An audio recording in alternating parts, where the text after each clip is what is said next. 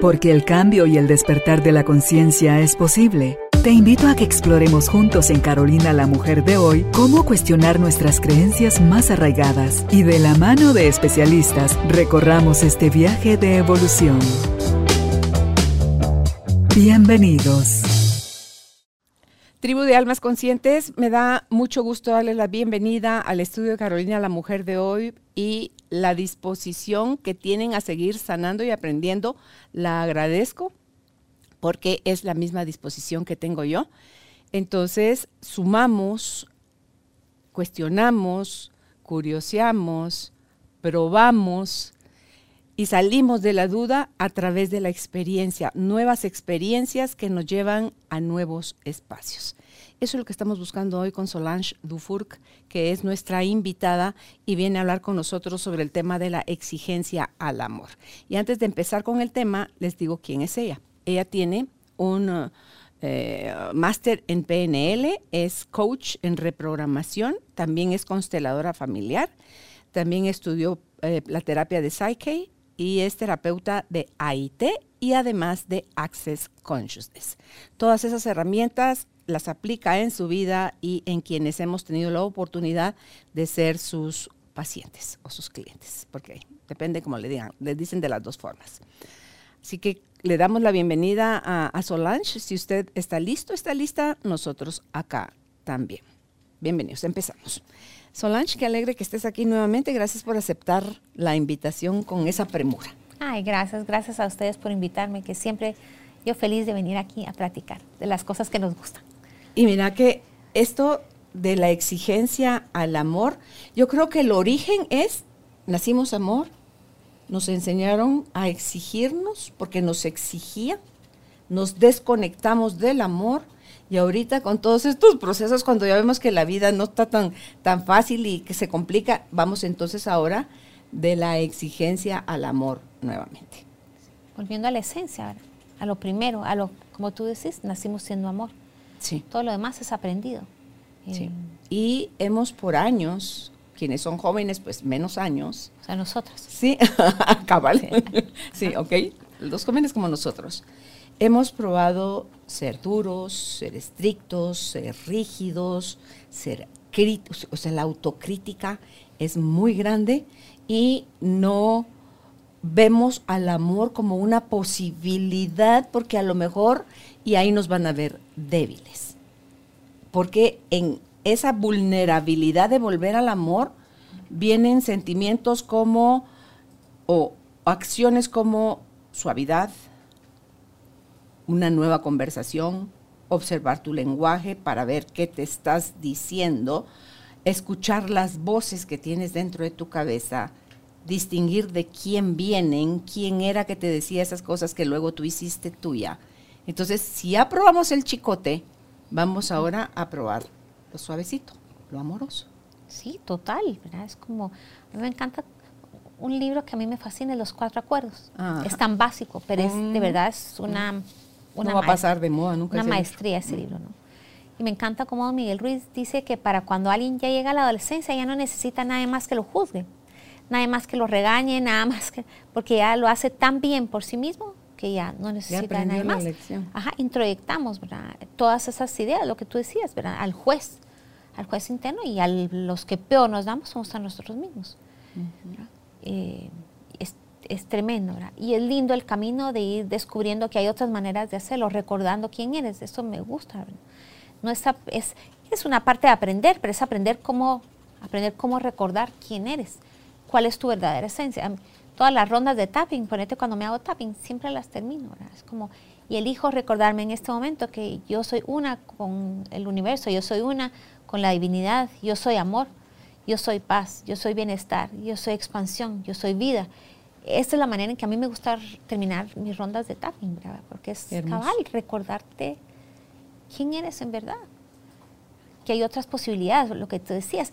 Una, tenemos miedo al amor, por un lado, y a veces ni siquiera llegamos a tenerle miedo, porque ni siquiera nos recordamos qué es eso. Es como que no tenemos noción de cómo es vivir desde el amor estamos tan heridos, estamos tan bien entrenados al, desprecio, a la crítica, que eh, cuando tú mencionaste el de los cuatro cuerdos, viene a mi mente el de la maestría del amor, que lo describe tan bonito y tan ameno ese libro. Los ejemplos que pone Miguel Ruiz y cómo nosotros vamos como huérfanos emocionales, como desnutridos emocionales, relacionándonos con otros, eh, Solange, y ya no aguantamos o no aguanta nadie el toque, porque dice la similitud que pone él es, haz de cuenta que estás lleno de heridas y llagas y por suave que te toque alguien te va a doler. Entonces, todas esas heridas y llagas no necesariamente tienen que ser físicas, son las emocionales. Y tú decías hace un ratito, lo que es como tratamos a los demás no es nada más algo que les hacemos a los demás. Empezamos porque así somos con nosotros. Y lo único que hacemos afuera es replicar la exacta forma como nos tratamos a nosotros. Sí, total, ¿verdad? Cuando ves a alguien que juzga mucho, lo cual no quiere decir que soy perfecta, eh, es importante tomar en cuenta cómo esa persona se trata a sí mismo y despierta un poco la compasión, ¿verdad? Si el nivel de exigencia y de juicio hacia los demás es así, ¿cómo será hacia sí mismo? Más duro. Que es más duro y es parte de ir aprendiendo, ¿no? Parte de ir en este camino en donde ya puedo ver a alguien y yo digo, ok, esto, esto me toca de esta manera, porque es mío, que esto es mío, qué estoy haciendo yo, ¿no? Y es esa capacidad de aprender.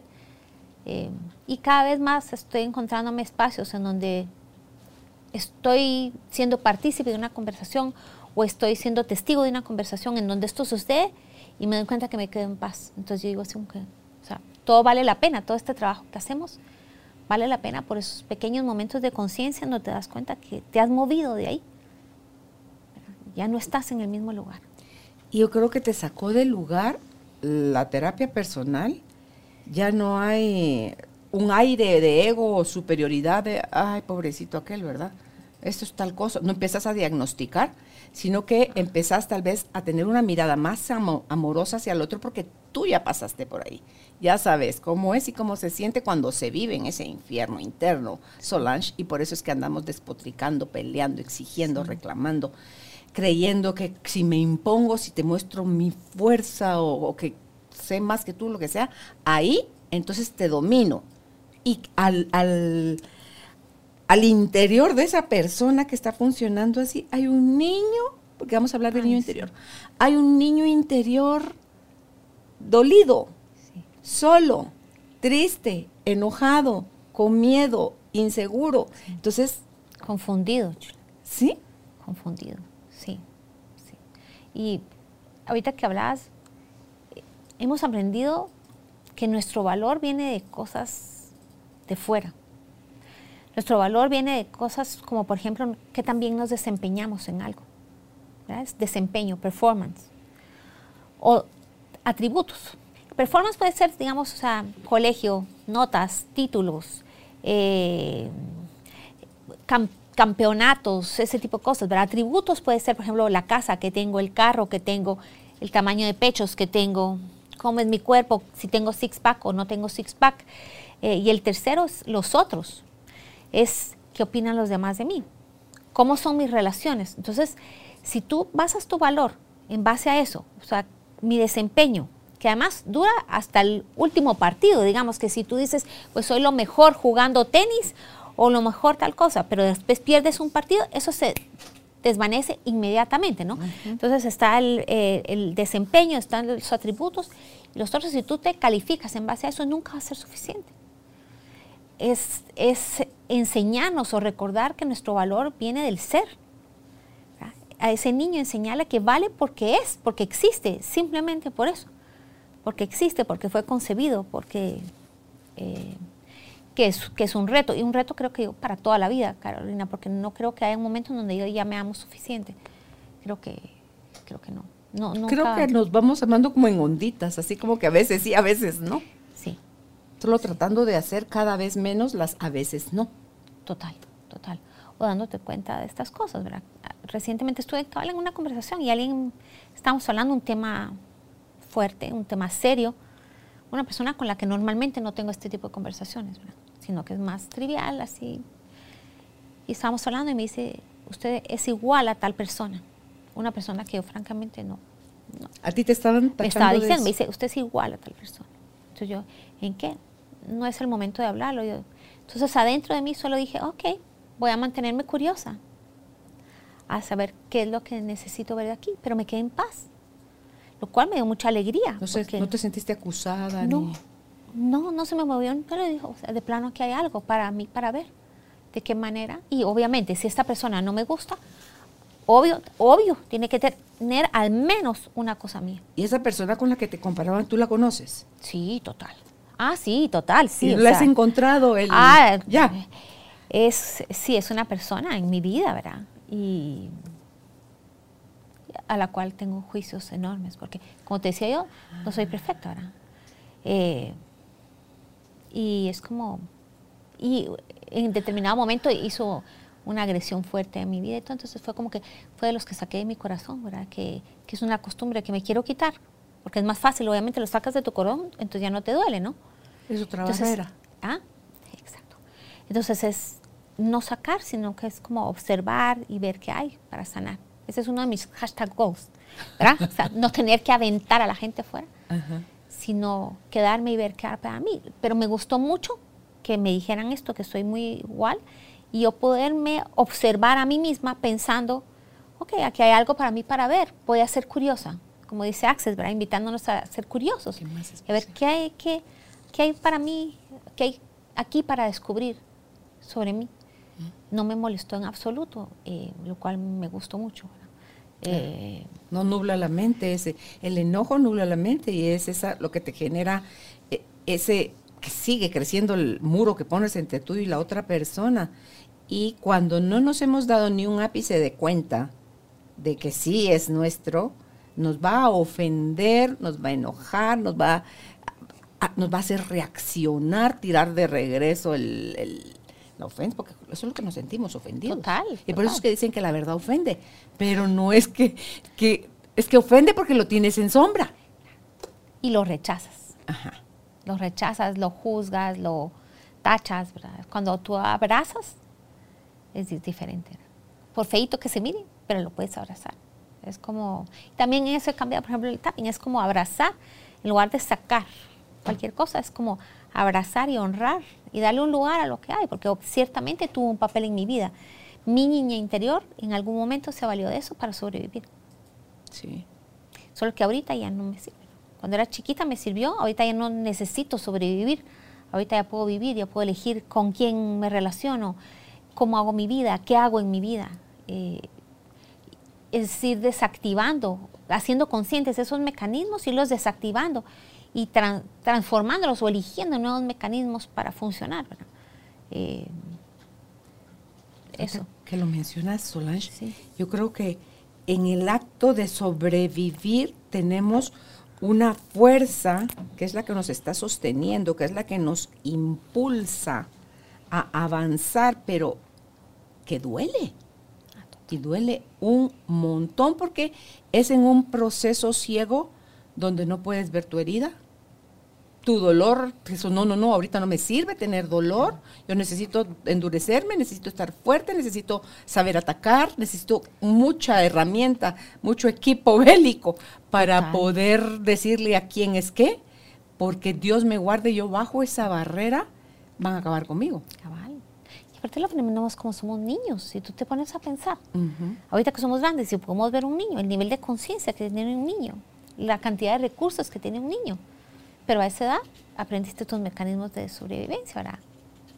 Pero mira qué lindo, que cuando somos amor, en los primeros tres años de vida, que somos amor puro, hay tanta risa, tanta alegría, tanta confianza, tanta curiosidad, tanta inocencia, tanto, porque estás viviendo desde tu esencia, conforme se te va permeando, que vas bajando eso y va aumentando lo otro, te pierdes de ti por darle crédito a lo que otros dijeron. Y si eran miedosos los que te educaron, no le hable extraños, eh, déjese, baje la mirada, eh, o sea, todo, ¿verdad? O sea, lo que estábamos hablando fuera de la grabación.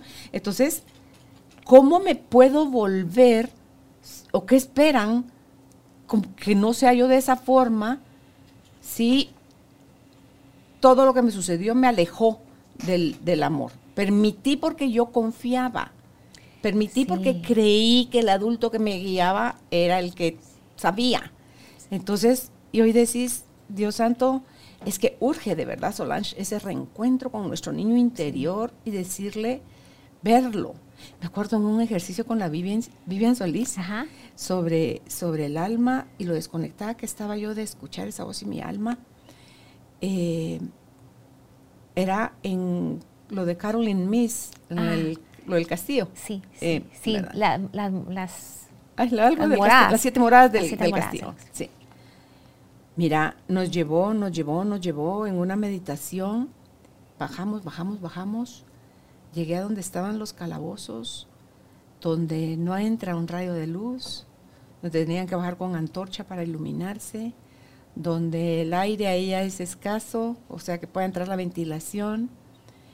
Y cuando abro esa habitación donde me voy a encontrar con mi alma, haz de cuenta eh, que era un, estaba presa, o sea, yo la tenía presa.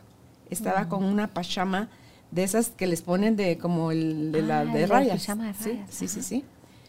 Eh, sucia, roída ya así como en, tirajos, greñuda, así como que no me mate por favor, ¿verdad? O sea, como que ya llego a acabar con ella. Ay, mira, en esa meditación yo lloré, tanto me dolió, tanto ver una parte mía en ese estado de abandono tan grande, Solange. Y poderle ganarme su confianza para dejar la puerta abierta y decirle, no estoy aquí para atacarte, estoy aquí porque vengo a encontrarme contigo, porque te quiero reconocer, porque quiero que acompañes mi vida de ahora en adelante. Entonces sacas esa parte de ti y como que la bañas, la peinas, la cambias, le, le, haces todo lo que para que se sienta mejor y obviamente vas respetando, Solange, esos procesos porque no puedes sacar a alguien de una profunda oscuridad que vive como un animal enjaulado al, sol porque lo, lo vas a lastimar, o sea, lo vas a lastimar además.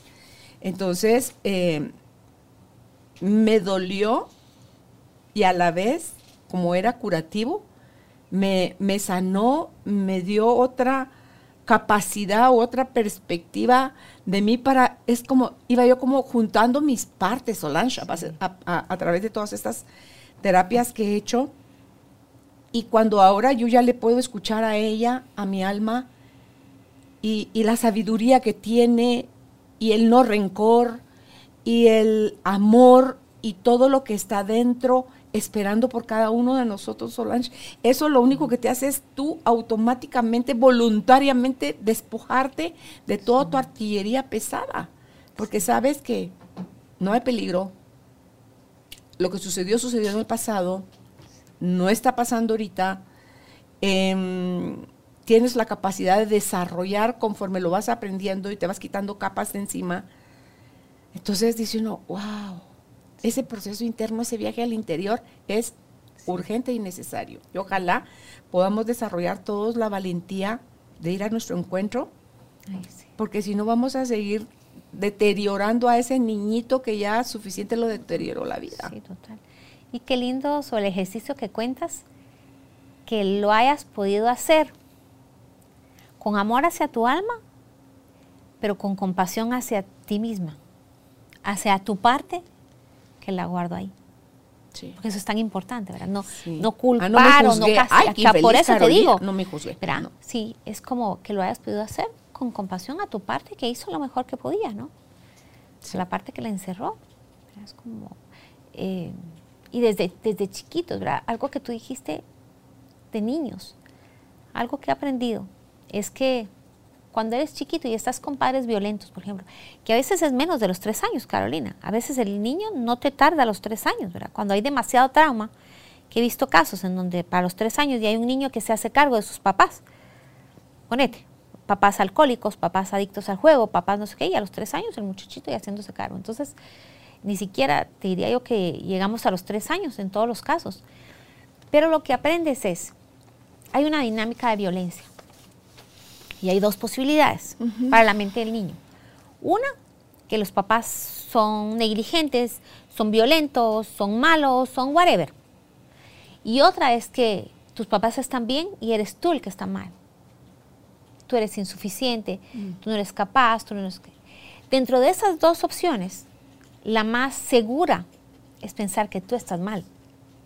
Porque tú como niño necesitas confiar de alguna manera en que las personas que te cuidan son seguras. Entonces el ego del niño elige, elige creer que es él el que está mal y desde ahí comenzamos a creer que somos insuficientes, que no somos dignos de amor, que no merecemos respeto, ¿ves? Porque es lo más seguro para el niño. Pero como tan chiquititos podemos tener ya esas rel- relaciones. Pensé, rum, me llevó la imagen al bebé en el vientre. En el vientre tú estás nueve meses sin mover un dedo, Solange. Eres provisto. Entonces tal vez ahí tomas la confianza y la creencia de que esa es la vida, así toca y que cuando ni siquiera, ay, yo en uno de estos días voy a nacer, no. Cuando te cambian de un ambiente a otro, o sea, de estar dentro del ambiente a estar ya acá afuera, vas tal vez con esa asunción de pues, la vida me va a proveer. Si estaba yo nueve meses en el vientre de mi mamá y la vida me proveía, como porque yo ahorita tengo que hacer algo que no sea que confiar en que la vida me va a proveer. Y hay casos en donde lo ves desde, desde el vientre. ¿verdad? Y tal vez por eso Tanto es trauma intrauterino. ponete, ¿verdad? nos sentimos insuficientes cuando ya vemos que la vida no provee, porque ya la vida se convierte en papá y mamá. Claro. Y, y desde el vientre, Carolina, porque es cuando fuiste un niño no deseado. Que es el caso de muchos, ¿no? Eh, un niño no deseado, donde ya desde ahí estás recibiendo información de tú no deberías estar aquí. ¿Qué estás haciendo aquí? Tú me fregaste tal cosa, tú me estorbaste en tal, tal, tú me truncaste las metas. Eh, desde ahí estamos recibiendo información. He trabajado muchísimo. Tú sabes que con AIT se llega hasta ahí, ¿verdad? Sí. Trauma intrauterino, incluso antes de la concepción, ¿no? Trauma que traemos de ancestros. ¿verdad? Eh, entonces, ese a veces es más chiquito y es ahí donde aprendemos. Y si tú lo, te pones a pensar, sí, un niño necesita creer que está en manos seguras. Entonces, que de plano tú estás mal. Y todo eso lo llevas a la adultez, ¿no? Hay algo profundamente mal contigo y es por eso que entonces se justificaba que te trataran así. Y gente que en la adultez, a tu edad y a la mía, ¿verdad? que sigue justificando a sus papás. Es que yo me portaba demasiado mal. Era válido que me somataran, era válido que me pegaran, era válido que dijeran tal y tal cosa, porque yo lo provoqué. Fue mi culpa. Si yo me hubiera portado bien, si yo hubiera sido comprensivo, si yo hubiera, todos los hubieras. Entonces es, eh, es un trabajo de deconstrucción total. En uno de los TikTok que estamos grabando, Wendy Ortiz, que ella es psicóloga de em, psicología positiva, y en su TikTok lo van a ver cuando lo publique Judith, es, decía, porque hay gente que valida el golpe y el maltrato. Como dice, para que te corrijan no necesitas que tenga un par de cinchazos, un par de patadas o de trompadas o paletazos o lo que sea, no. Pero sí venimos de esa cultura. Entonces dice, yo gracias a como, o sea, como me violentaron, hoy soy lo que soy. Y dijo algo así, es que me impactó. Dice, dijo algo así como que a pesar de cómo me violentaron, hoy soy lo que soy. No es gracias a las trancaseadas que te dieron, Sí. que tú sos una persona correcta o de bien. A pesar de eso, tú elegiste ser una persona de bien. Sí. Y ves tú niños como que fueran almas viejas, ¿verdad? Que los ves tan como tan centraditos, tan maduritos, como decías, a los tres, que se me parte el corazón de pensar un niño de tres años haciendo cargo de sus papás, Sí, que, que son ellos los adultos, ¿verdad? Y los papás son los Peter Pan. Y cómo tienen o están cada vez surgiendo más niños, creo yo, con más claridad, o todo este movimiento que estamos haciendo cada quien en su proceso de sanación hace que lo que venga, las nuevas generaciones, vengan como un poquito más claros algunos, ¿verdad? Sí. Con, con una capacidad de razonar a tempranas edades, cuando tú decías hace un rato, no tenemos ni el conocimiento ni las herramientas para gestionar. Pero ellos parece que nacieron sabios, ¿verdad? O sea, te dicen, un- y tienen unas conversaciones que tú dices, Dios mío, este es un adulto metido en un cuerpo chiquito. y es un nivel de conciencia lo que nos sorprende. Es como... ¿Sí? Eh, Vienen, sí, muchos niños vienen con otro nivel de conciencia. Y me da mucha alegría también ver mamás conscientes criando hijos diferentes. ¿verdad? Me, Ah, Eso me encanta con mis alumnas, como digo, cuando, cuando trabajo con clientes y de repente veo que alguien sanó y logró algo y es como que si fuera mi hija que se está graduando, y, ay, qué linda la nena, qué linda se ve, qué linda. Me da tanto orgullo cuando mis clientes van logrando cosas. Y una de ellas es cuando voy viendo que van criando un hijo de forma totalmente distinta, que van manejando un matrimonio de forma totalmente distinta, que se atreven a ser vulnerables, a hablar tantas cosas. Me, sí, me encanta el cambio que está dando el mundo, en el espacio en donde yo vivo, porque sé que hay muchos espacios que no sucede eso y es parte de todo el cambio, todo lo que está pasando, como tú decías, pero me, me gusta ver ese, ese cambio.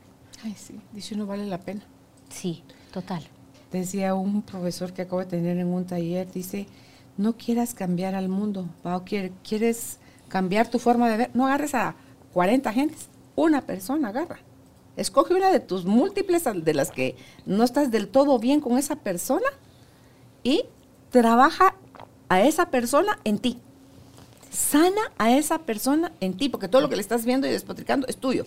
Deja de proyectar y vete, aprovecha tu tiempo y tu energía a irte dentro de ti y dice, si cada uno de nosotros escogiese una sola persona para sanar, pero estamos hablando, así como el hoponopono, ¿ah? entre lo siento, perdóname, gracias, te amo, es reviertes todo lo que por generaciones, Sí. Por siglos, hemos venido señalando hacia afuera y desconectándonos con ese señalamiento cada vez más de nosotros. Total. Oh, qué bonito. Fíjate que eh, no tenemos guardián ni filtros en la mente. Por lo tanto, nuestro diálogo, el lenguaje que utilizamos, es duro, es violento, es de sarcasmo, es de carencia, es de, tú agrégale más calificativos. ¿Cómo podemos empezar a transformarlo? Pues hace un momentito decías trabajo personal. Cuando tú estás en ese diálogo de escasez, de miedo, de ataque, de todo, eh, está activado todo, toda tu parte, tu sistema límbico, tu cerebro reptiliano, está activada toda esta parte, ¿no? Y estás funcionando desde ahí. Y desde ese espacio, todo tiene que ser rápido, te tienes que defender, el famoso fight or flight. Te tienes que defender, tienes que actuar rápido, no tienes tiempo de pensar, porque pensar es un proceso muy lento. Entonces estás desconectada completamente de tu corteza prefrontal. Este es el adulto sabio, este es el niño adaptativo, el niño herido. Entonces cuando estás ahí y es- estás en ese diálogo, no, no funciona nada. A través del proceso de sanación de trauma, lo que pasa es que se sigue activando esa parte, porque, no vas a dejar de detonarte con cosas en la vida, ¿verdad? Es como no vas a dejar de sentir, no vas a dejar de nada. El, el reto es que con el trabajo terapéutico se activen las dos partes a la vez, Carolina. Entonces hay un momento en donde tú te puedes dar cuenta, estoy asustada, tengo miedo, esto pasa, pero te das cuenta, porque ya se activó la corteza prefrontal. Entonces ya la parte reflectiva, la parte que toma decisiones, la parte que todo, ya está activada. Entonces cuando se activan los dos y la corteza prefrontal, tu adulto sabio puede decir, ok, está bien, está bien, está bien, no pasa nada. Voy a callarme, voy a tomarme unos minutos, voy a respirar, voy a colocarme en postura Wayne Cook. En ese momento hay un- una transformación en tu sistema neurológico. Estás reconfigurando tu sistema neurológico, tus creencias, tus todo, y estás experimentando algo desde, otro, desde otra posición. Entonces, ¿y eso cómo se logra? Sí, es a través de trabajo terapéutico, ¿verdad? Cómo llegar a un momento en donde tú tomas conciencia eh, y puedes elegir de, forma diferente, ¿no? Y esto puede ser hecho de muchas diferentes maneras, ¿verdad? No hay una correcta o una que no. Es como perezoso. Y entonces ese, ese diálogo, esas palabras, esas cosas comienzan a, transformarse, comenzás a transformar y abrir otras posibilidades, ¿no? Eh, y, es, y son las cosas, como yo te decía, en este diálogo, en donde yo me sorprendí a mí misma en paz, diciendo, ok, voy a ser curiosa. Con la misma persona me pasó otro diálogo no era hacia mí, pero en un diálogo que estoy 100% segura y consciente que en otro momento yo me hubiera súper detonado. Y un tema que me que es especialmente sensible para mí y esta persona es también sensible, pero de la manera de juicio, ¿no? Me quedé totalmente en paz. Ella siguió expresándose con desprecio, con rabia, con miedo, con todo, y yo me quedé totalmente en paz. Todo pasó en un mismo fin de semana, ¿no? Entonces dije, ok, esto es, esto es bueno. ¿Y esto qué pasó? Y, y, el darte cuenta, ¿ves? ahí es donde yo digo, se activó esta parte. Y a la otra era como, ok, está hablando de esto, y esta parte dijo. Las grabaciones de las voces, no se tontan, no, así no se hace, qué Ah, bárbaro. O sea, sí. esas están en el cerebro reptiliano. Están, están almacenadas en el cuerpo. ¿verdad? El trauma está almacenado en el cuerpo. a nivel de sensación. Pero a nivel de sonido, digámoslo así, de voz, porque las oye, uno las oye, las, pero es que la cosa es que las oye uno con su mismo tono de voz de uno. No, ah, es de mi mamá, pero ¿por qué no suena como la voz de mi mamá? Suena ya con mi voz el mensaje, la mirada, la sensación, o sea, todo eso se activa dentro con lo de mamá. Pero a la voz que voy a escuchar es mía, pero no es mía, solo la estoy, apre- como la aprendí, la repito como loro y me sigo dando palo. Sí. Ay, sí. Es, ¿verdad? Entonces, dice, en, cuando mencionaste lo de los cuatro acuerdos, en ese libro, don Miguel Ruiz, creo que en ese es, donde propone que haga uno el ejercicio de que se grabe durante una semana. Como ahorita todos los teléfonos tienen grabadora, entonces vas a conversar con alguien que te cae mal o que te cae bien, dale play a tu teléfono y, y que te esté grabando. Después te escuchas. Yo dije eso, o yo lo dije de esa forma, o yo porque no somos conscientes muchas veces, Solange, de lo que estamos diciendo y diría mi marido, Carolina, el tonito en el que decís, las casi me decía, Carolina, no es lo que decís, es el tonito con el que lo decís. Y sí, Total. cuando no te puedes defender, usas hasta la voz Ah, total. como puñal. ¿sí? Y ahí es donde te recuerdas que Gises nos decía, ¿verdad? Que no es, Gregory Bateson creo que decía que el 7% de la comunicación son palabras y hay alguien Mm. que posteriormente dijo que solo es el 3%. Y todo Y es lo que, te- ajá, exacto. Y es como cuando yo le digo a, a la gente, solo el 3% son las palabras, que las usamos bastante mal. O sea, somos en la comunicación, digamos que podríamos Sí. mejorar eh, notablemente, si no es todo lo demás, ¿verdad? El, el tonito, Y el, Y pues el tu 44, lenguaje corporal. y lenguaje corporal, que ¿Cómo no- le tiras el cuerpo a la Exacto, gente? exacto. Y hay gente que ¿Cómo se entrena y dice, no tengo que cruzar los brazos, no tengo que hacer así. Ay, pero es como pretender que no sé cuántos músculos son, toda la vida se me olvida. Pero ¿cómo, cómo vas a pretender controlar esa cantidad de músculos? Te Solo con no delata. cerrar. Tu cuerpo te va a denunciar. Así es. Los que estudian lo de las facciones y lo, tu lenguaje facial y tus gestos y tu movimiento, ala, no Sí, sé cómo, impresionante. ¿cómo se llamaba esa Lie serie to me, lie to me. Ay, me Ah, encanta, me, me encanta. Ah, no sé por qué la dejaron de hacer, pero me fascina. Y, y lo que pasa es que ahí era fantástico porque lo hacía consciente, ¿ves? Entonces, para tú y yo, que somos súper curiosas, ver eso era como, wow, era, magia. Sin embargo, esa es la capacidad que tenemos todos, ¿ves? Sí. O sea, subconscientemente nosotros estamos captando todo eso y, y lo, y lo traemos a nuestra conciencia hay dos millones de estímulos que es capaz de captar nuestro subconsciente por segundo. Lo que pasa es que solo podemos ser conscientes de 7 a 9 estímulos. Entonces tú des de 7 a 9 a 2 millones, pues, sí hay una buena diferencia. ¿no? Eh, sí, Fíjate que decía, escuchaba en un podcast de estos que te toman una foto, agarran una foto tuya, no de nadie, tuya, y le pones como una hoja donde te tapas el lado derecho primero y ves tu expresión con todo tu lado izquierdo, y luego haces el cambio de la hoja y ves tu expresión con el lado derecho. Expresas cosas totalmente diferentes. Un lado, ahorita te miento si te digo cuál era ahí cuál. te estoy, ya te estoy viendo. No, un lado dice cómo te estás sintiendo realmente y el otro lado dice lo que quieres apantallar. pues va a tener que ver con los hemisferios, ¿verdad? Me imagino yo que el, que el derecho, que viene del hemisferio izquierdo, va a ser el que, porque es el que quiere controlar, el que quiere estar, y el, y el otro es el que... Impresionante. Sí. Qué bonito ejercicio. Yo hice agar- yo agarré la foto. ¡Chin! Sí. chamble, así de Jesús. Entonces, no somos conscientes y creemos, por otro lado, que los demás son tontos. Si todos tenemos la capacidad de leer la carota que me hizo el la que no sé cuánto, que volteó la cara, o sea, todos lo podemos leer, no tenemos que haberlo estudiado, Solange. Sí.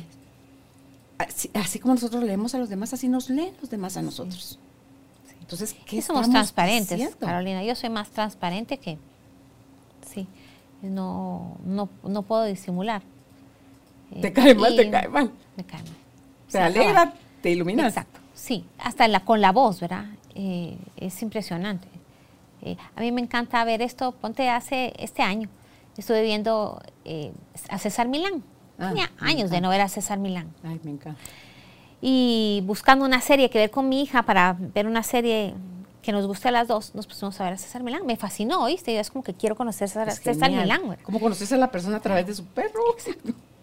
porque en realidad el perro, el perro solo es un reflejo de lo que estás haciendo. Aprendí cosas impresionantes sobre mí y mis perros, eh, pero es cada lo que yo le digo a mis clientes, ¿verdad?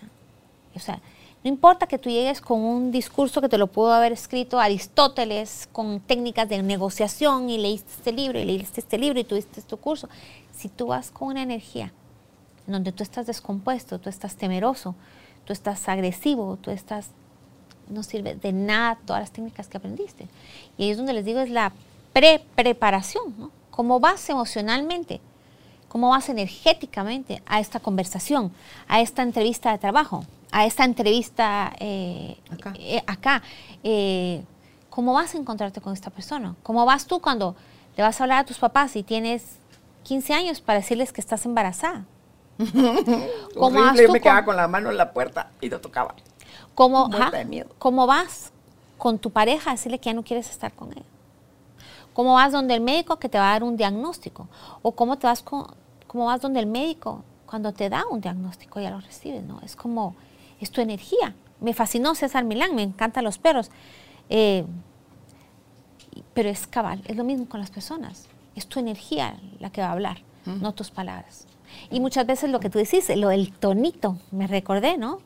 Eh, porque hay veces en el pasado que dije, yo no dije nada grosero y realmente fui una lady. No soy muy lady, pero, pero a veces puedo parecer lady, ¿no?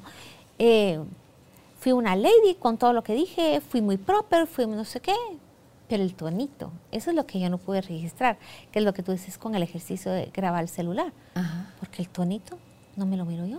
No. Y la memoria selectiva, que después tú te recordaste ese espacio y todo fue como, como tú te lo estás contando, solo que omitiste el 70% de la información, ¿verdad? Solange, pero las memorias, aunque no te hayas dado cuenta, quedaron en tu cuerpo. Ah, de ese, sí. lo que dijiste, el tono que lo dijiste, todo está registrado en Claro. forma de sensación en tu cuerpo. Pero lo, recor- lo que recordás conscientemente, Es eso es otra nada. historia. Tú fuiste, ajá, tú fuiste una lady, Jackie, Jackie O, fuiste tú, ¿verdad? Y, y tal vez allá saber, cómo- saber cuál fuiste. Eh, sí, la memoria lo cambia todo, ¿no? Sí. Y, y- y ese hábito que tenemos de repetir, y de es que no se vale, y es de que, que se cree, y es de que, o sea, porque yo no sé si es un mecanismo del cerebro queriendo comprender para poder aceptar, y hay cosas que no te va a dar el cerebro para comprender, y tienes que aceptar de que ya sucedieron, y así fue como fueron. Entonces perdemos tanto tiempo y tanta energía queriéndonos defender a través de... ¿Cuántas veces usamos, es que, o no me comprendes o no comprendo, y como barrera de, de ataque? No Sí. es necesario comprender muchas cosas, todo lo más importante, y a todos ya pasó, Solange. Sí. Sí. ¿Cuál es la gana de tener viva una charada que te dolió, te arrastró? te- es cierto, lo dijiste tú, fue tu mecanismo de defensa, de, de sobrevivencia cuando eras niño. Pero ahorita ya estás en otra posición, ya tienes otra edad, ya tienes otras capacidades. Pasa que no te das cuenta. Si no te has trabajado, no te das cuenta. Seguís siendo niño de tu mente. Exacto. Esto que te decía yo de, este niño, en efecto, que a los tres años ya se hacía cargo de su papá, un hombre muy violento, muy violento, descalificante y todo eso. Pero claro que él está funcionando desde su niño, en su matrimonio y a adulto, ¿no? Hasta que tomar conciencia, ¿no? Y transformar el trauma que le hizo ser a ti y el dolor que hay guardado en muchos hombres, en muchas mujeres también. Este, pero este tipo de, por ejemplo, ser violento, descalificador y todo, porque claro que eso fue la manera que usó su niño para sobrevivir. Y están de grandes y es como no se dan cuenta, no se dan cuenta de qué es lo que está pasando, ¿no? Y el tomar conciencia primero, ¿verdad? tener esa capacidad de insight, poderlo hablar, pero sobre todo, porque el insight no sirve nada si tú no trabajas trauma. Es mi, es mi opinión. El insight es muy útil, pero tú habrás estado, dime si no, ¿en cuántos talleres has estado en tu vida? 80 mil. En uno de esos, en donde fue un insight profundo, lloraste, te conmoviste y todo, y regresaste a tu casa exactamente igual porque no hubo una transformación, ¿verdad? No hubo esto que te decía yo cuando se activan las dos partes del cerebro, en donde se, se reprograma, y por eso me gusta ese término, usar el coaching reprogramación, porque se reprograma. Hay conexiones sinápticas que se desactivan y hay nuevas conexiones sinápticas que se activan y vas reprogramando la manera en que recibes las cosas, la manera en que accionas, porque antes es reacción en lugar de accionar. Entonces, ese es el trabajo, tener la posibilidad de transformarte, transformar cómo te sientes, cómo vives, cómo te relacionas, eh, transformar todo. ¿Hablamos cómo nos sentimos? Hablando del lenguaje, ¿tú crees que eh, si observas este, si lo enriqueces tu lenguaje, si le das más importancia, si... Porque ahí te estás eres tú a través de tu palabra quien está saliendo. ¿Te des o no te des cuenta? Sí, yo creo que yo creo que hay que tomar conciencia. Ahorita me quedé pensando en eso, hablamos como sentimos, ¿no? Eh, y creo que es un acto de conciencia. Aprender el lenguaje, pero también a veces aprender qué está pasando en mi mente. Te pongo un ejemplo. Hay una, un diálogo que se llama The Feedback Wheel, no sé si lo conoces tú, la rueda de la retroalimentación. Y en esta rueda, en este diálogo, primero le preguntas a la persona si está dispuesta a hablar contigo. Con un hombre nunca tenemos que hablar, ¿verdad? Es como, eso se activa su mecanismo de defensa. Por eso no funciona con los hombres. Es como, tenés un momentito para... Después recordarte que al hablar, tu motivación es acercarte a esa persona. Tú quieres hablar de ese tema con esa persona porque lo amas. Y lo amas no me refiero a que sea tu pareja, es tu hijo, eh, tu empleado, tu, socio, tu hermano. ¿Ok? Recordarte que es el amor y luego comenzar este diálogo. Primero, creo que en algún momento lo hablamos. ¿Qué pasó de verdad? ¿Qué fue lo que...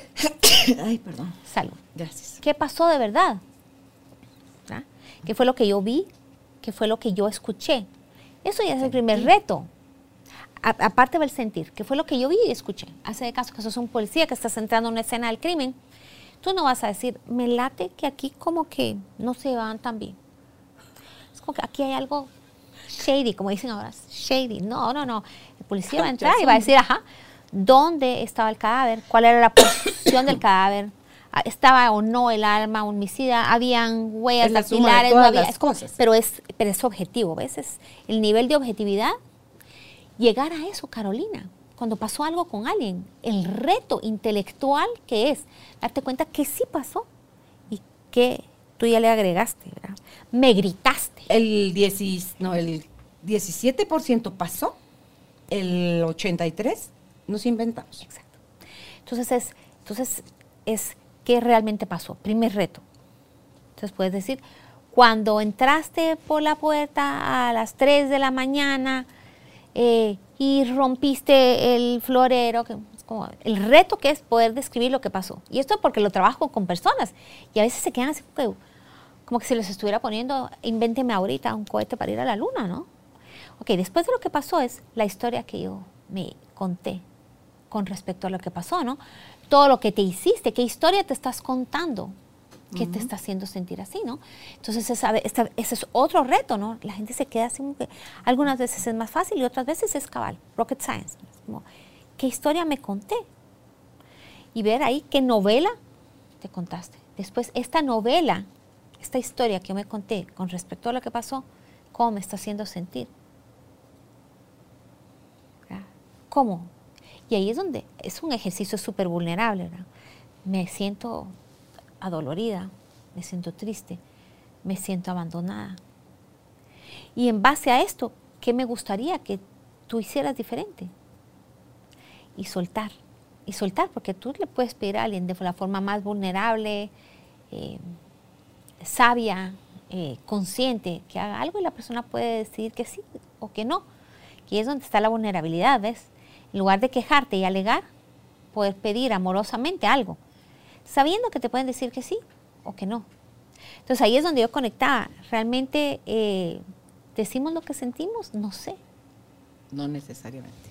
Si tú ves todo este esquema, tú decís, ah, ¿Cuánta gente se queda callada por llevar la fiesta en paz? Ahogan Ay, su sí. voz. Solange. la- las mujeres, eso es tan... ¿Tú sabes que dice que las mujeres pedimos siete veces más perdón que los hombres? O sea, el lenguaje que nosotras usamos es de sumisión, de pequeñez, de no es, no hay equidad No, en nuestro lenguaje, ni de, ni ellos lo esperan y como que te ven así como que muy altiva o quién te crees, como que te les estás queriendo poner a la altura. Y no se trata aquí de que quién es más o quién es menos, porque somos, No, no, no. al final, los dos somos seres humanos, el hombre y la mujer. Pero en la medida en que uno se va empoderando como mujer y no para hacer tricitas al hombre, porque No, ahí estarías, no. solo cambiaste de polaridad. Exacto, cabal, ¿Verdad? eso no funciona. No, entonces, pero hay tanto por revisar en nuestro comportamiento, en nuestro pensamiento, en nuestro sentir, en para que nos caigan los 20, Solange, Sí. de, o sea, que caigamos en cuenta de como por qué cuando yo hago un, un movimiento o digo una palabra o qué sé, ¡pum! El otro estalla. Sí. Y no es que esté loca o esté mal, es que le conecto un switch del que él todavía no se quiere hacer cargo. ¿Cómo se va a hacer cargo si ni siquiera lo ha visto que lo tiene? Cabal. Entonces, ¿verdad? Es a la gran diciendo como para que no estemos en tanta guerra. Sí, Desde la guerra interna vamos a relacionarnos con otros. total. Sí, al final eso es la guerra, ¿no? Dos personas que están actuando desde su En trauma. desacuerdo, pero de forma violenta. Claro, total, total. Y honestamente, te he de decir que esa estadística de siete veces más pedir perdón a las mujeres, hasta me sorprende porque hubiera pensado que es mucho más. Y no sé si es porque estamos en Guatemala. ¿Sabes a quién se lo oí decir? A la, ella es de Shark Tank, de, Ah. de- en México. Ajá. Eh, es una mujer fabulosa. Ella eh, habla, ella, su, como que su misión es empoderar a la mujer y hablaba que la nana de sus hijos hoy tiene más de mil empleados ella, porque tiene pastelería y hacen galletas y todo eso. Una pastelería en México. Y la que era nana de sus hijos, ella es de las que los que trabajan con ella tienen que ir superándose, superándose, porque eso, eso es consecuencia del poder, ¿verdad? De, de- de estar tú segura de quién sos tú. Entonces, la nana de sus hijos hoy es la gerente de operaciones y tiene a su cargo a 500 mujeres. Ay, qué maravilla, chula. Entonces tú decís, ¿cómo alguien que no va a pasar? Dice que quien nació de maceta no pasa el corredor. Mentira. Sí, total. Eso sirve para la maceta, sí, pero no para una persona. sí. Entonces, si tú eres de los que te estás autolimitando porque eres mujer, porque tienes tal edad, porque naciste de, de- no tuviste los recursos para hacer muchas cosas y tú solita te empequeñeces afianzando más esa creencia, no te estás haciendo ningún favor. Sigues lastimándote, sigues tratándote mal y si ya viste que no te funcionó, ¿por qué no pruebas ahora algo con más de respeto, más dulzura y más amor para ti misma? Total. Y qué lindo, qué lindo eso que me cuentas. Y es parte de lo que estás haciendo tú, Carolina, con este programa. Es, eh, me impresiona, gente de todo el mundo te escucha. ¿verdad? Me ha contactado gente de diferentes países. Ahorita estoy trabajando con alguien de Canadá. Ayer me contactó alguien de España. Ellos como que, que me vieron en Carolina, la mujer de hoy. Yo digo, qué lindo que estés tocando tanta gente. Porque est- esto es algo que está haciendo Mella. Está, está tocando las almas de tantas mujeres y tantas personas, porque esto no es solo para la mujer, lo que pasa es hombre que tú eres mujer y yo soy mujer, entonces creo que especialmente nos toca el tema, pero es parte del trabajo que tú estás haciendo, un lindo trabajo. ¿no? Gracias, porque creo yo que más allá de la edad, de donde nacimos, nuestra situación económica, Títulos. eh, sí, todos somos humanos, todos crecimos en un hogar o en un hogar de niños huérfanos o en un hogar de con tus papás o con uno de ellos o tus abuelos. Todos tuvimos esa, esas improntas de, de fuera, todos hemos pasado eh, por esos procesos de aprendizaje, Solange, no todo el mundo, a menos ahorita como las almas que vienen como más, más consistentes, ¿verdad? Las, las conciencias de los muchachitos. Es un niño que te puede... Uno de mis nietos le dijo a su papá, le dijo, había hecho algo, su papá le dijo lo que consideró conveniente, dejó pasar un par de horas, cuando se sintió listo, va, le toca la puerta del cuarto de su papá y le dice, pa, tienes un rato para, tienes un rato para mí, necesito hablar contigo. Sí, sí, sí, claro, hijo, dime. Lo que pasó hace un rato, lo que me dijiste, me lastimó profundamente. Ay, no te puedo creer. Te voy a pedir, por favor, que no lo vuelvas a hacer. Imagínate. ¿Qué edad tiene? Ahorita ya tiene 20. Pero eso sucedió cuando tenía como 14. Entonces tú decís. Qué regalo, Entonces tú decís cómo es que alguien que ya tiene voz, porque si te apagan tu voz, no te vas a atrever porque te van a considerar. A mí me consideraban insolente y sí, de repente era una grosera para hablar, pero, pero también yo no quería que me apagaran mi voz. Solange, imagínate si iba, iba a parar en esto. Entonces yo no podía que me, permitir que me ahogaran mi voz.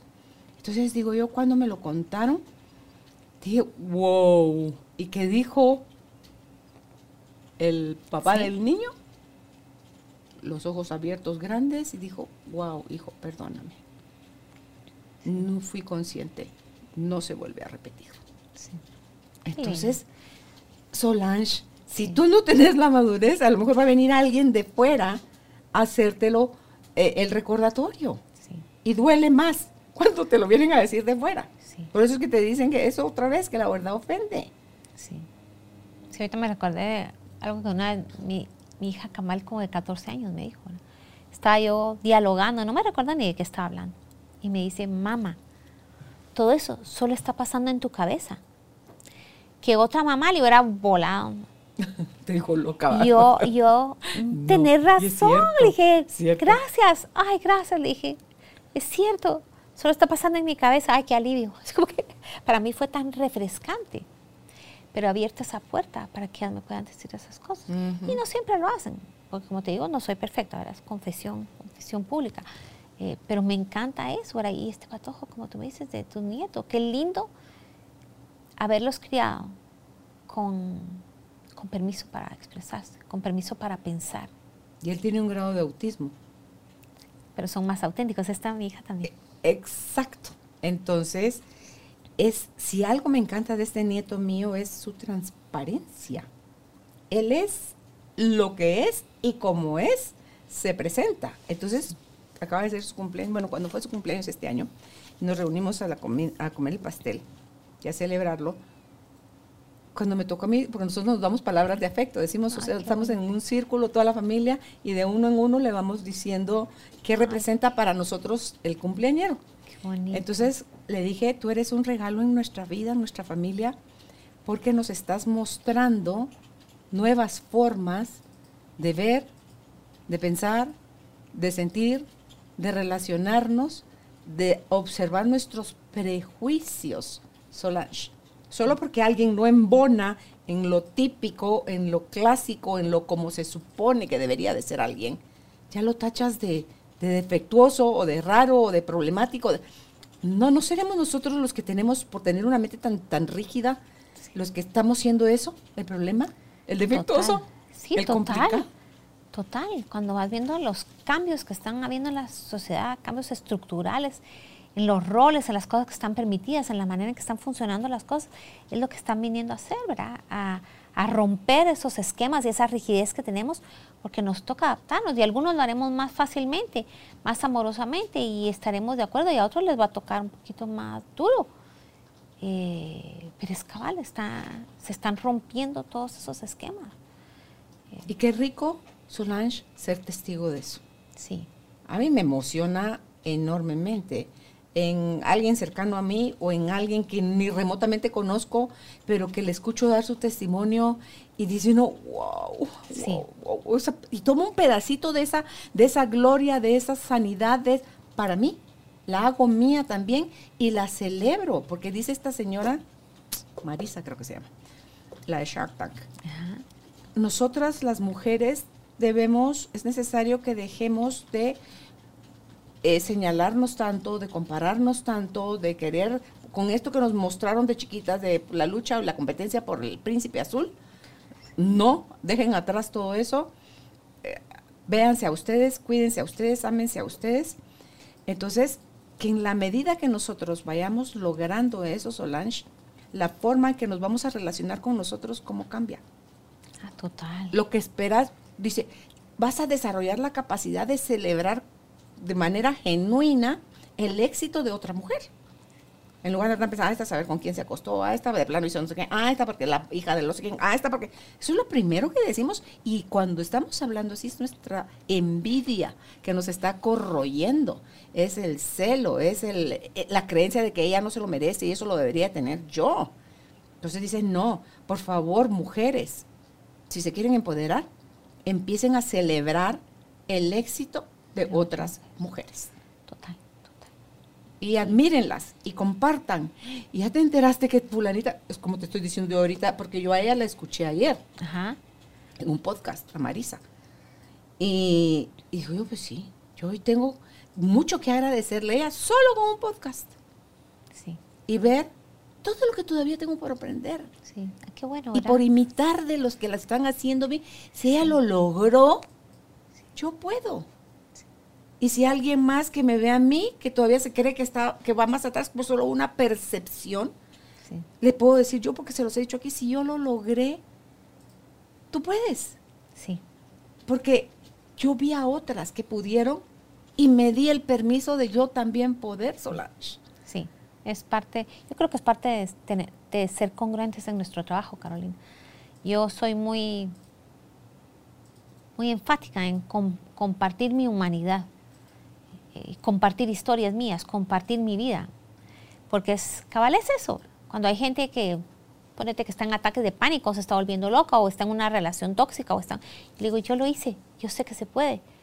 Yo sé cómo se hace. Hace poco eh, me reuní con una eh, terapeuta norteamericana. Ahorita que estoy estudiando para ser terapeuta de pareja, es súper bonito porque estoy con gente de África, de Polonia, de Inglaterra. Rumania. ajá, es súper bonito, ¿no? Es súper enriquecedor.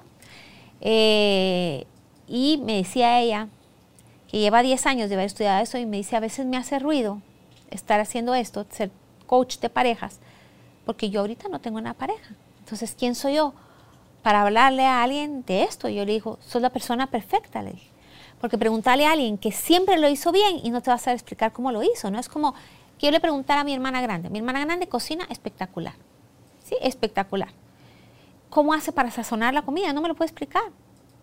Porque ella lo hace natural, ella lo hace, pues lo sazona, lo prueba, es lo más que te va a poder decir. No te va a poder explicar cuáles son sus estrategias para hacer que la comida le quede tan rica, porque siempre lo supo hacer. Cuando en cambio hay una persona que no sabía cómo hacer algo y tú se dio en la cara y se cayó y tuvo trauma y todo, todo eso, esa es la persona que te va a enseñar, que te va a poder enseñar cómo hacer algo. ¿Ves? Entonces es como romper esos paradigmas que tenemos también de que quién es ella para ser terapeuta de pareja o quién es ella para enseñarme sobre adicciones. Mira, Byron Katie, por ejemplo, ¿verdad? Debbie Ford. ¿Cómo despertó Byron Katie? Y lo que ha regalado al mundo, ¿no? O sea, todas estas personas que pasaron por eso son las que más son capaces de enseñarnos cómo hacer las cosas. ¿Has oído a Brené Brown? Sí, ah, Es formidable ella también. Cuando cuenta sus historias Ay, personales es donde más me encanta ella. A mí, sí, cabal, porque, porque sí, te puedes ver identificada en eso, ¿no? En esas historias Mm. que ella cuenta, me fascina. Y es divertida. Sí, Ahora puede contar encanta. algo que fue problema, que ya está resuelto y te lo cuenta, te matas de la risa. Cabal. Y la frescura con lo que la cuenta. Ujú. eh, me, me fascina, me, me encanta Brené Brown. Eh, me, ense- me enseñó mucho, me ha enseñado, porque como tú dices, sigo aprendiendo. Que yo te decía, qué lindo, qué lindo que hayan tantas cosas que todavía nos falta por aprender. Eh, yo soy una viciosa del aprendizaje, chula, me, la curiosidad, ¿verdad? Esa, esa, esa ansia eh, constante de aprender más y de descubrir. Es que eh, más te conoces. Mientras más aprendes, más te aprendes a conocer, a reconocer. Sí, Porque has morado contigo. Yo llevo viviendo conmigo 63 años. Sí. Pero ¿cuántos años de esos me ignoré como que yo no habitaba ese cuerpo? Sí.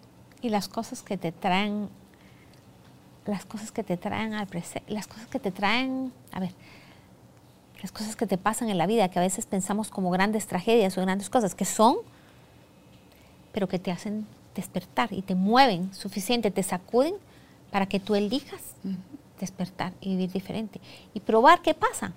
Porque la mente consciente trata de buscar el camino, pero ¿cómo? ¿Y cuándo? ¿Y quién me va a enseñar? ¿Y cómo lo voy a aprender?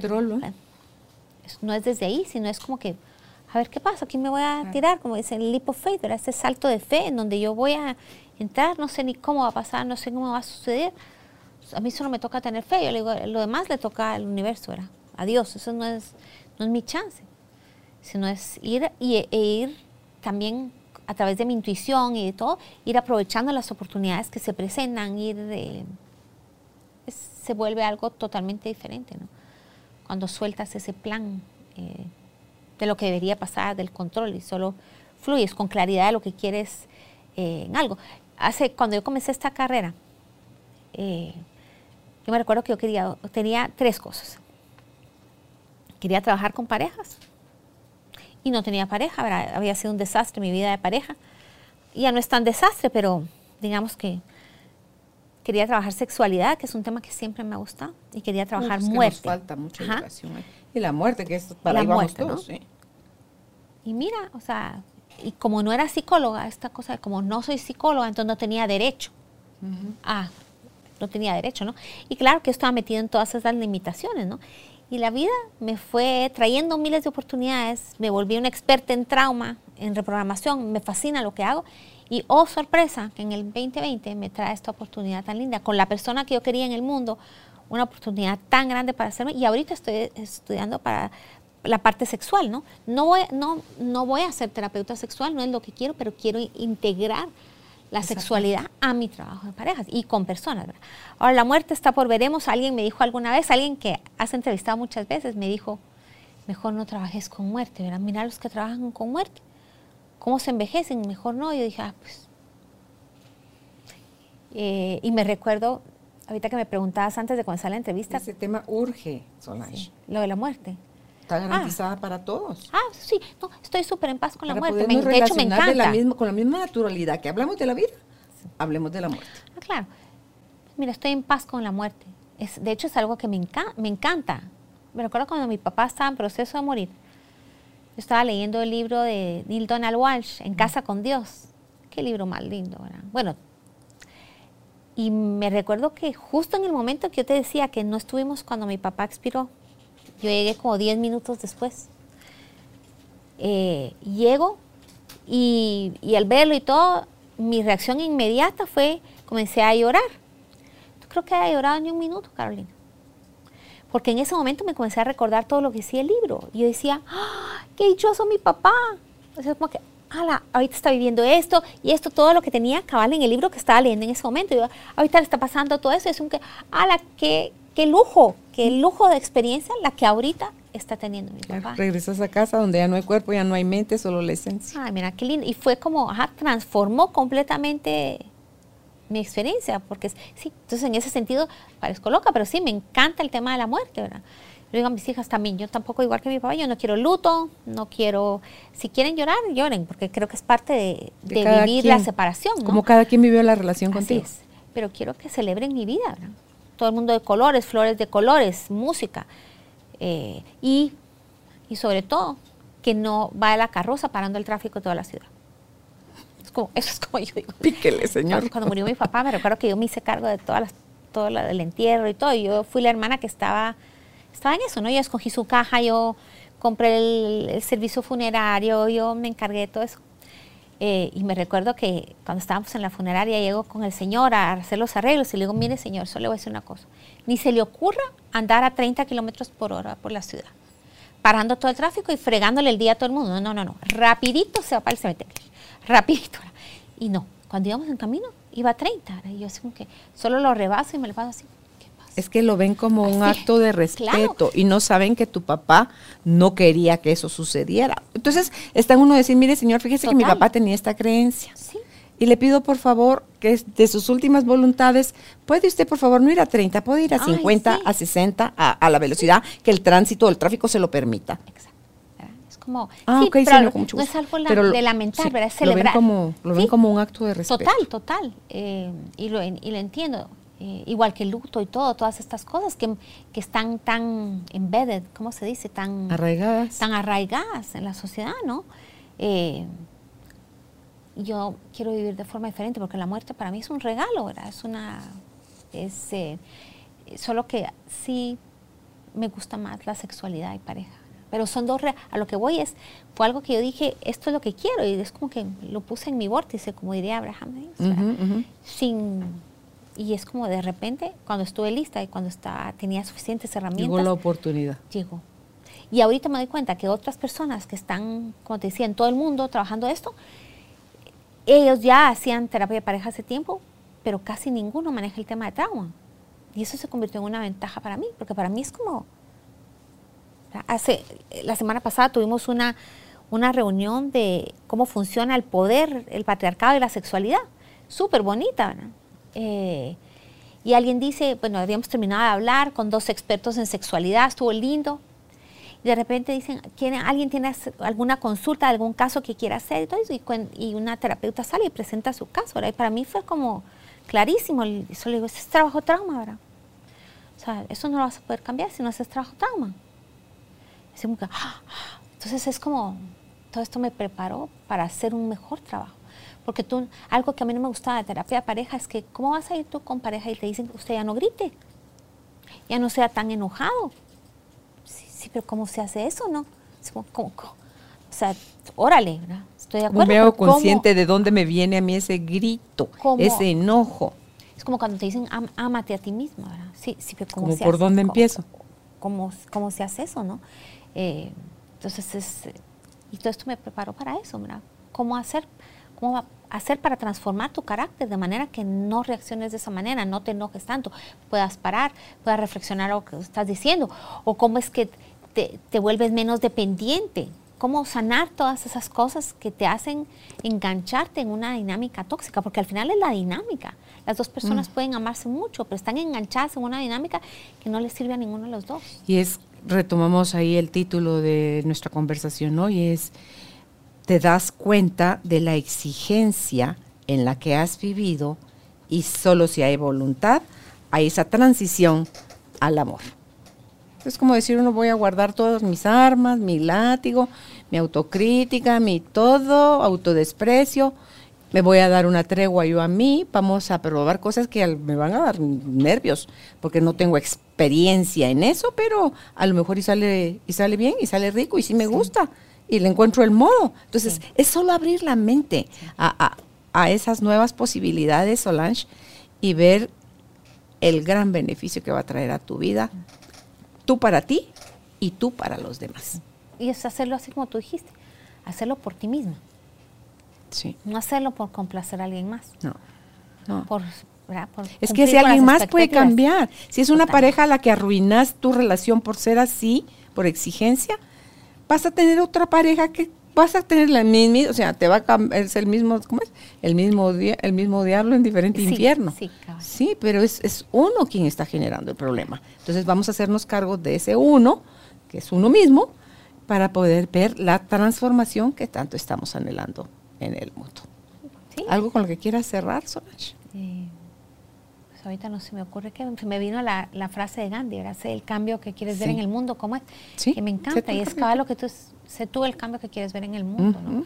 Es, somos nosotros que cuando mm, comenzamos a recordar quiénes somos en realidad, que somos amor y todo eso, tenemos ese, ese efecto que tú decías del oponopono, ese efecto multiplicador con los demás.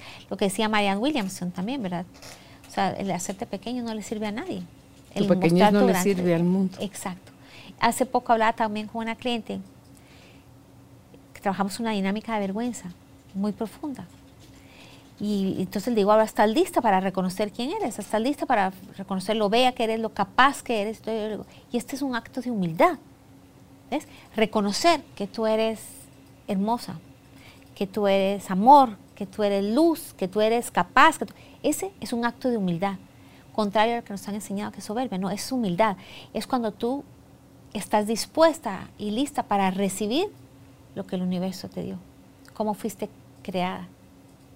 Y en ese acto de humildad, cuando de verdad viene de la humildad, no haber en ningún momento ni arrogancia, ni prepotencia, ni superioridad, ni nada, nada. Viene nada más de una paz y de una expansión profunda dentro de ti que te está limpiando los ojitos por dentro, los oídos, el cerebrito, o sea, todo, Solange. Y empiezas a ver poco a poco cómo la vida que tanto anhelas empieza a surgir frente a ti, pero eras tú quien no abría la puerta. Pues gracias Solange por haber estado hoy con nosotros. ¿Dónde pueden ustedes contactar a Solange? Está en Instagram como sentir para sanar. Ah, sentir punto para punto sanar. Así, separado por un punto cada palabra, sentir para sanar. En Facebook como Solange Dufork, sentir para sanar. El apellido de Solange se escribe Du, o sea, D-U-F-O-U-R-Q. Ahí está apareciendo en el cintillo abajo el nombre de ella.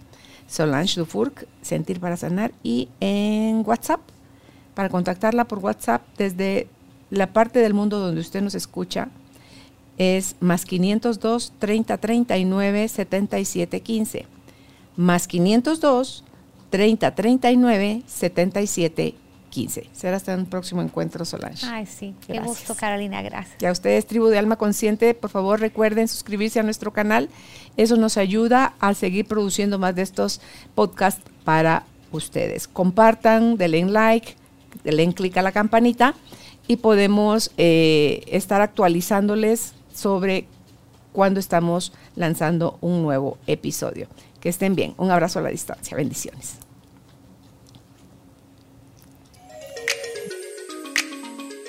Gracias por ser parte de esta tribu de almas conscientes.